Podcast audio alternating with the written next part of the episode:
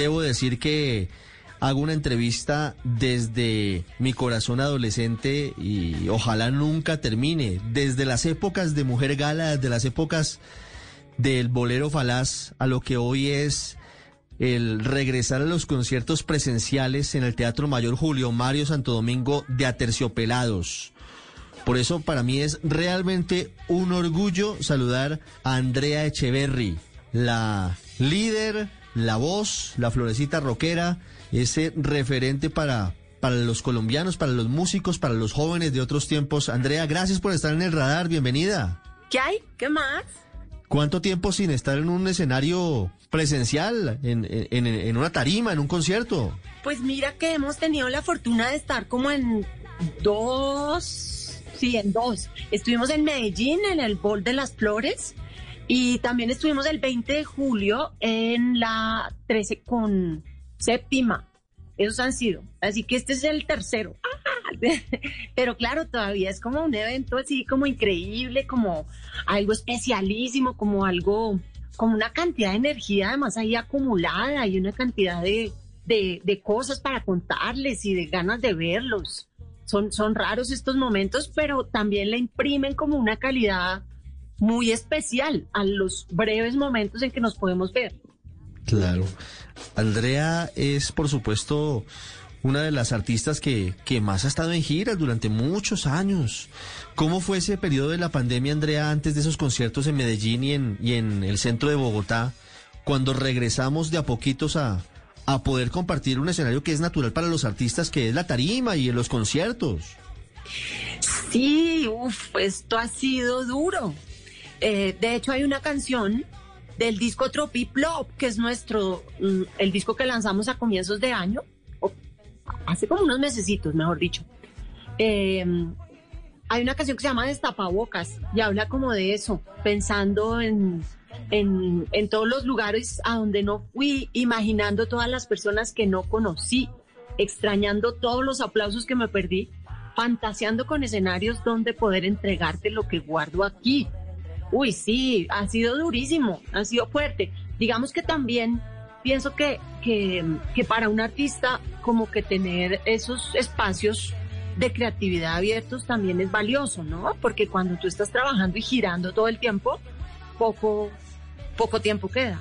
Mm. Pero, pero pues eh, en toda la pandemia hicimos ese nuevo disco que se llama Tropiplop y mm, hicimos videos, editamos, yo dibujé la carátula, ¿sabes? Como que también eh, se vale como jugar a, a, lo que sea, a lo que venga.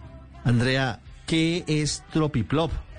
Ese álbum en medio de la pandemia, en medio de, de una realidad un poquito diferente, ¿cómo se puede contar a los oyentes y a los amigos que hasta ahora están con nosotros en Facebook, en Blue Radio? ¿Qué es Tropiplop? Eh, pues el título tiene que ver con el trópico, con este trópico corrupto, hipersexualizado. Y el plop tiene que ver con Condorito y con ir, irnos de espaldas ante esta realidad tan incomprensible y tan terrible.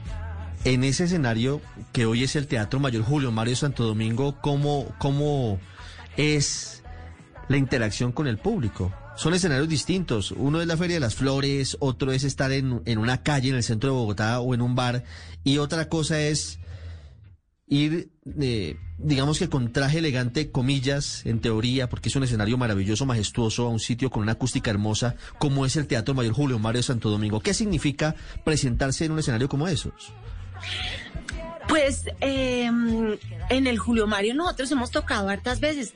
Yo sí recuerdo por allá, hace miles de años, que uno estaba acostumbrado al desorden y al poco y a que la gente estuviera como desencajada, pero desde hace años uno también disfruta el teatro y que la gente esté sentadita y que el sonido sea súper bonito y que haya, digamos, tramoya, qué sé yo.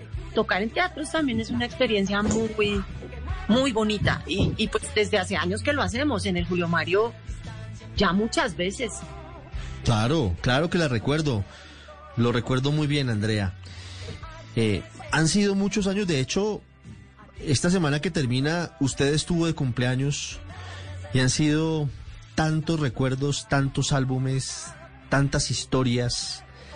¿Cómo ha sido ese recorrido por, la carrera de Terciopelados? Porque hablamos hoy, mire, esta noche de sábado se presentan ustedes en el Julio Mario, pero vamos a las épocas de, de los ochentas y los noventas en, en la Candelaria, en pleno centro de Bogotá. Vamos a las épocas de Mujer Gala, las épocas que yo recordaba con nostalgia porque eran tal vez mis épocas de juventud. ¿Cómo ha sido la evolución de Terciopelados? Bueno, eh, sí está bueno decir que tocamos el sábado a las 8 de la noche y el domingo a las 5 de la tarde. Em, y pues ya llevamos, sí, treinta y pico de años.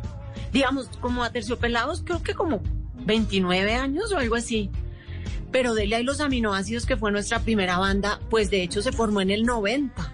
Y tuvimos esa, ese bar que se llamó Barbarie y luego tuvimos una cantidad de bares y por ahí empezó como todo el recorrido. De hecho, dentro de poco va a salir un BIOS de Aterciopelados y ahí sí vamos a contar toda la historia.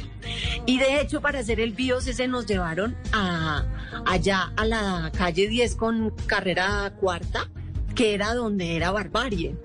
Y, uy, claro, una cantidad de recuerdos, porque ha sido mucho tiempo y ha sido mucho amor y ha sido muchas cosas muy bonitas han sido también muchos, no sé, como muchas revoluciones, muchos rompimientos y muchos hallazgos también. Yo pienso que llevamos todos estos años y mm, construyendo como una identidad propia, única, que refleje Colombia, que refleje Latinoamérica, que refleje también el mundo. Muchos años escribiendo cosas terribles que acompañan nuestra violencia, que acompañan eh, nuestros problemas, pero también escribiendo canciones súper bonitas, como de optimismo, como eh, de amor, con humor. No sé, es como, como mucho recorrido y, y uno como que mira para atrás y se siente muy orgulloso.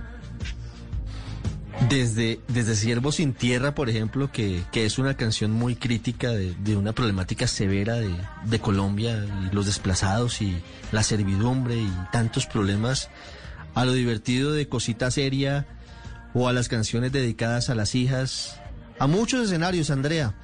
Nos vemos esta noche y mañana a las 5, pero antes de, de irnos, han pasado los años y eso pues es innegable y estamos, estamos mayores. Pero ¿cómo, cómo llega la música de Terciopelados hoy, por ejemplo, a, las nuevas generaciones, a los jóvenes, a, a, los muchachitos que están empezando a escuchar música? Y sabe que me llama mucho la atención que algunos de ellos no son solo reggaetón, que están volviendo a escuchar la música que escuchábamos los padres en otros tiempos. Me siento como cuando yo escuchaba la música o mis papás escuchaban la música de ellos y, pero pero a ellos les gusta y escuchan a Terciopelados. En medio de todo no es una música de marcianos para ellos. pues yo creo que eh, que sobre todo es el, el, el contenido, como el artivismo, ¿no? A Terciopelados tiene una historia larga de canciones comprometidas con lo antibélico, con el feminismo, con lo ecológico, con derechos humanos. Y yo pienso que hay, hay, hay gente de todas las edades que se siente atraído por eso, ¿no? Que siente también que la sociedad como está y para dónde va, pues el futuro es cuestionable y siente como esa necesidad de cambio. Yo creo que esos pelados son los que se sienten identificados con la música de tercios.